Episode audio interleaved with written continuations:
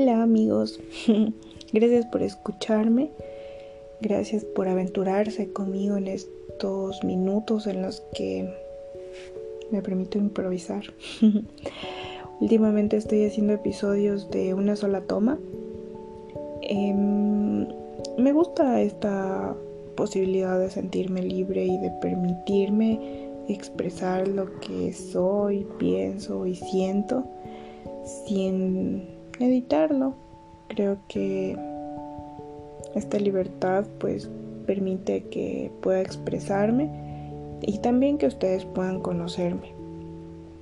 Y últimamente han sido, bueno, siempre, siempre, han sido episodios como un poco improvisados de temas y de reflexiones que me surgen en esos momentos. Y hoy Hoy quiero compartirles eh, qué pasa cuando los terapeutas damos el alta a un paciente. Hace un rato pues di el alta a una paciente maravillosa que, tuve el privilegio de acompañar durante algunas semanas y luego pues de, de cerrar la sesión sentí que debía orar y agradecerle a Dios por todo lo que he aprendido y pues porque puedo ser un instrumento suyo para sanar. Cierta vez alguien me dijo que le había salvado la vida y eso me quedó resonando mucho en el papel valioso que hacemos los psicoterapeutas en el mundo. La pandemia, si bien es cierto, nos vino como a hacer temblar las estructuras, incluso de la gente que mm, nos considerábamos sanos, estables, mentalmente equilibrados. Y pues a todos en general. Pero no todos nos, nos arriesgamos a pedir ayuda. No todos tomamos el riesgo de decir, no puedo solo, necesito ayuda, necesito compañía. Y primero quiero aplaudir a todos esos valientes que deciden tomar la vida en sus manos y convertirse en los protagonistas y no en simples espectadores. A todos los valientes que, que deciden salir de la zona de confort, que deciden cambiar, que deciden mantenerse en el cambio porque hacer terapia no es un proceso sencillo, o bueno, sí es un proceso sencillo, pero para llevarlo a cabo y cumplirlo con, no sé, cumplirlo, no es tan fácil. Quiero hablar también de algunas condiciones que debe tener el paciente para que pueda ser dado de alta. No todos los pacientes son dados de alta eh, no porque no estén en la capacidad de llevar a cabo su vida solos o de salir adelante solos o no, nada de eso, sino porque mm, no cumplen con algunas cosas de las que quiero mencionarles ahora. Em, lo primero que creo que determina que un paciente pueda ser dado de alta es que sea un paciente comprometido y que tome el proceso en sus manos. Como terapeutas tenemos la preparación, que es una preparación continua, no es que después de la universidad y el máster, em, bueno, ahora quiero hacer un paréntesis, no todos los psicólogos pueden ser terapeutas. Eh, últimamente he visto a mucha gente, muchas páginas de internet de que son psicólogos que están recién graduados o que están graduados hace algún tiempo, que ya están dando terapia y asistencia psicológica. Esto no puede pasar porque existe una preparación detrás de la psicoterapia. Es otra rama, es como un médico que un médico general que quiera, no sé, operar entrar a cirugía. No es posible, necesita especializarse como médico cirujano para esto. Esto pasa igual con el tema de la salud mental. La salud mental es un tema muy amplio, la psicología es un tema amplísimo, pero la psicoterapia es otra rama. Entonces, bueno, ojo por ahí. Volviendo al tema, entonces, em, la primera condición es que sea un paciente que tome la vida en sus manos y que tome la decisión en sus manos. Hay muchos pacientes, quizás yo también fui una de esas pacientes en mis inicios con los primeros psicólogos a los que fui. Em, que quería que las cosas cambien y estén mejor como por arte de magia. O sea, sentía que ya estaba cumpliendo yo con ir a terapia, pero seguía haciendo lo mismo, seguía actuando de la misma forma, respondiendo igual, haciendo lo mismo, sintiendo lo mismo y tal. Y la terapia es un proceso en el que requiere que yo me comprometa al 100 y que participe al 100 activa y proactivamente del proceso, porque si no, no tiene sentido. Se queda solo en filosofía, ¿no? En solo palabras, en solo cambio de pensamiento, pero pasar del pensamiento a la acción, del pensar al hacer, del pensar al actuar, marca la diferencia. Entonces lo primero es eso, convertirte en un ser proactivo en tu proceso, que te tomes en serio lo que estás haciendo, ir a terapia, además de que es una inversión de tiempo, de dinero y de mucha energía, em, no tiene mucho sentido si uno no lo hace al 100, ¿no? Si uno no se mete al ruedo dispuesto a caminar. Entonces eso por un lado. También en estos minutos me he estado, como me puse a pensar en las personas a las que les he dado el alta y pensar en algunas cosas que tienen en común todas estas personas. Y algo que tienen en común es que hicieron sus tareas terapéuticas. Eh, si nunca has ido a terapia, algunos terapeutas escogemos o elegimos algunas tareas para que puedas hacer durante las sesiones. Es decir, si nos vemos una vez a la semana. Dejamos algunas tareas, algunas preguntas de reflexión, algunas actividades que puedas llevar a la práctica durante esos días hasta que nos volvemos a ver. Todos los pacientes a los que yo personalmente les he dado el alta. Son pacientes que hacían sus tareas súper dedicaditos y cumplían lo que se les había enviado, si durante la semana les surgía alguna pregunta respecto a la tarea, pues me escribían a hacerme la pregunta, me llamaban, me contaban, me se interesaban, ¿no? No hay ningún paciente el que haya sido dado de alta que no haya hecho las tareas. Las tareas son importantes porque te permiten avanzar todo el tiempo y no solo dar un paso o dos o tres cuando vas a las sesiones. Entonces hacer la tarea es importante. Si vas a terapia, haz la tarea. Te va a asegurar una mejoría más rápida, más eficiente y más sostenible en el tiempo. Las tareas te van mostrando cosas de ti que quizás en terapia no salen a flote. Las tareas van enseñándote disciplina, autocontrol, trabajo, compromiso, etc. Em, también me puse a pensar en que, y bueno, de esto le quiero dar gracias a, mi paciente, porque es algo en lo que yo no había pensado y pues justamente hoy en la mañana publiqué en Medicina para la Cabeza contenido respecto a algunas tareas semanales sencillas que pueden ayudarnos a hacer sentir mejor. Entre estas tareas que proponía, también estaba una que decía mm, como valorar las pequeñas victorias. Y justo hoy pues tuve que dar el alta a alguien y no es una pequeña victoria, es una gran victoria. Eh, pero yo no me había puesto a pensar en todo lo que conlleva atrás y hoy doy gracias a ella por haberme mostrado esto.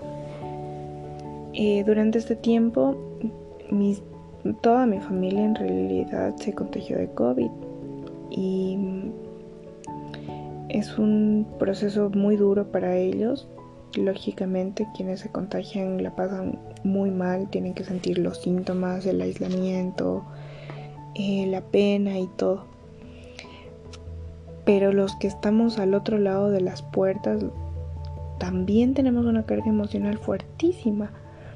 Y hoy que ella me decía, gracias Arita porque yo sé que la estuviste pasando horrible, sin embargo estuviste para mí y me escuchaste y me ayudaste.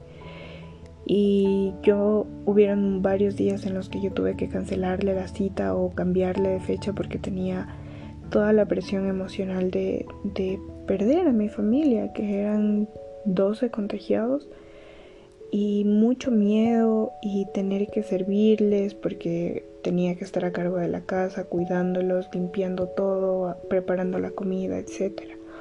Entonces fueron días muy difíciles, pero yo no me había puesto a pensar en que a pesar de que estaba lidiando con todo esto, también hubieron, y bueno, hubieron días en los que tuve que mover las citas, pero la mayor parte del tiempo estuve ahí sosteniéndolos a los pacientes y acompañándoles y, dándoles lo mejor de mí, porque este es el propósito que Dios tuvo en mi corazón para mí y que yo tuve em, la valentía de seguirlo y, llevarlo a cabo.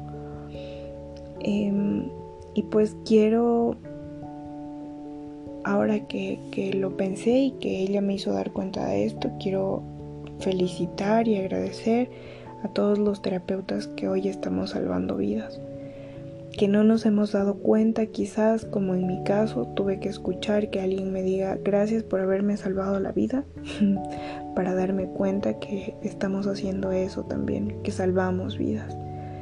Y estoy agradecidísima por eso. Pienso que no existen las coincidencias, nadie se cruza en nuestro camino por casualidad. Desde que soy terapeuta, esto se me confirma porque nunca, nunca, nunca me ha llegado un paciente que no tenga un propósito en mi vida. Todos me han venido a mostrar algo, algo de mí, algo de mi familia, algo de mi pareja, algo de mis amigos, para hacerme a mí mejor, para hacerme a mí una persona más consciente, para decir, ah, él es así, debo aprender a gestionar esto, debo ser mejor hija, debo ser mejor eh, novia, mejor amiga, mejor persona, mejor terapeuta, mejor habitante de mi cuerpo. Y eso es hermoso y merece este momento de, reflexión y, de gratitud con la vida por esta misión que tengo. Em, bueno, me fui un poco del tema, pero esto de que no existen coincidencias y que por algo eh, existen los pacientes, nos obliga, existen ciertos pacientes en nuestra vida, nos obliga a los terapeutas. Bueno, no sé si nos obliga porque no sé si es esto algo que les pasa a todos, si es que tú eres un paciente, perdón, un terapeuta que está pasando por esto y también te sientes identificado, me encantaría que me cuentes y que podamos conversar. Em, bueno, que no hay pacientes que llegan por casualidad, que vienen a mostrarnos cosas y nosotros al atenderlos también estamos sanando. Em, me ha gustado mucho este proceso de, trabajar en esto porque me obliga a ser una mejor persona, me obliga a mm, trabajar mucho en mí porque me resultaría un poco hipócrita de mi parte yo decirle a alguien no hagas esto, no sientas esto, no ta, ta, trabaja en esto, cuando yo estoy haciendo totalmente lo contrario. No digo que nosotros somos perfectos ni que nada de eso, nada más alejado de la realidad. Creo que nosotros al tener que lidiar con nuestros problemas y con los problemas de otros somos eh, personas que, que, sufren también bastante, ¿no? que tienen un doble trabajo de gestión de emociones pero me ha comprometido conmigo y con ellos a esforzarme por ser mejor. Em, hoy estoy muy agradecida porque puedo salvar vidas. porque puedo dar el alta a alguien, porque puedo acompañarlos a vivir su propio camino, a tomar sus propias decisiones, a darse cuenta de que son valiosos, de que son hermosas, de que valen la pena, de que merecen lo mejor, de que no se merecen nada medias, ni malos tratos, ni cosas feas. Empoderarlas, empoderarlos en su, en su propósito y en su forma de ser para que tomen la vida en sus manos. Hoy me sentí tan feliz de escuchar a esta mujer que me dio tanto ánimo hoy, que me mostró tantas cosas que yo no podía ver, tantas cosas que doy por sentada, tantas veces que, que me olvido de que estoy haciendo un gran trabajo. Y no es ego para nada. Más bien me siento un poco eh, no sé, debo trabajar un poco en esto, en, verme, en valorarme y aplaudirme, porque hoy la lección que ella me dio es esa, que, que lo estamos haciendo bien y que Dios ha sido infinitamente bueno al haberme elegido para ser instrumento de su amor. Em, dar el alta implica que el paciente vuelva a tomar su vida en sus manos, no que se sienta solo o abandonado, sino que sepa que ha cumplido un proceso. La psicoterapia es un proceso. Ha cumplido este proceso satisfactoriamente, lo ha llevado a cabo y hoy puede caminar por sí mismo. Si es que tú vas a terapia y aún no te han dado el alta, quiero, además de haber mencionado estas cosas antes, como algunas pequeñas em, puntos que te pueden acercar al alta, eh, como hacer las tareas, comprometerte con el cambio, ser un ente activo del cambio. Em,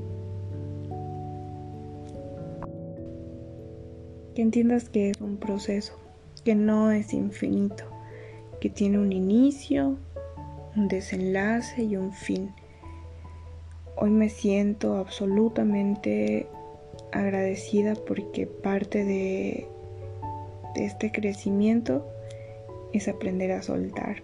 Y aunque hoy me daba mucha pena, bueno, en general me da pena dar el alta a mis pacientes, em, lo tomo con responsabilidad porque no es justo mantener a alguien que ya sé que puede caminar solo, mantenerlo cogido de mí.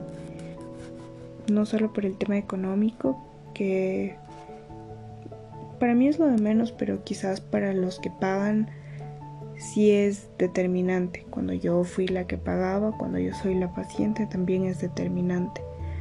Em, pero más que nada esta... Mm, este desapego de decirle tú puedes volar solo es maravilloso.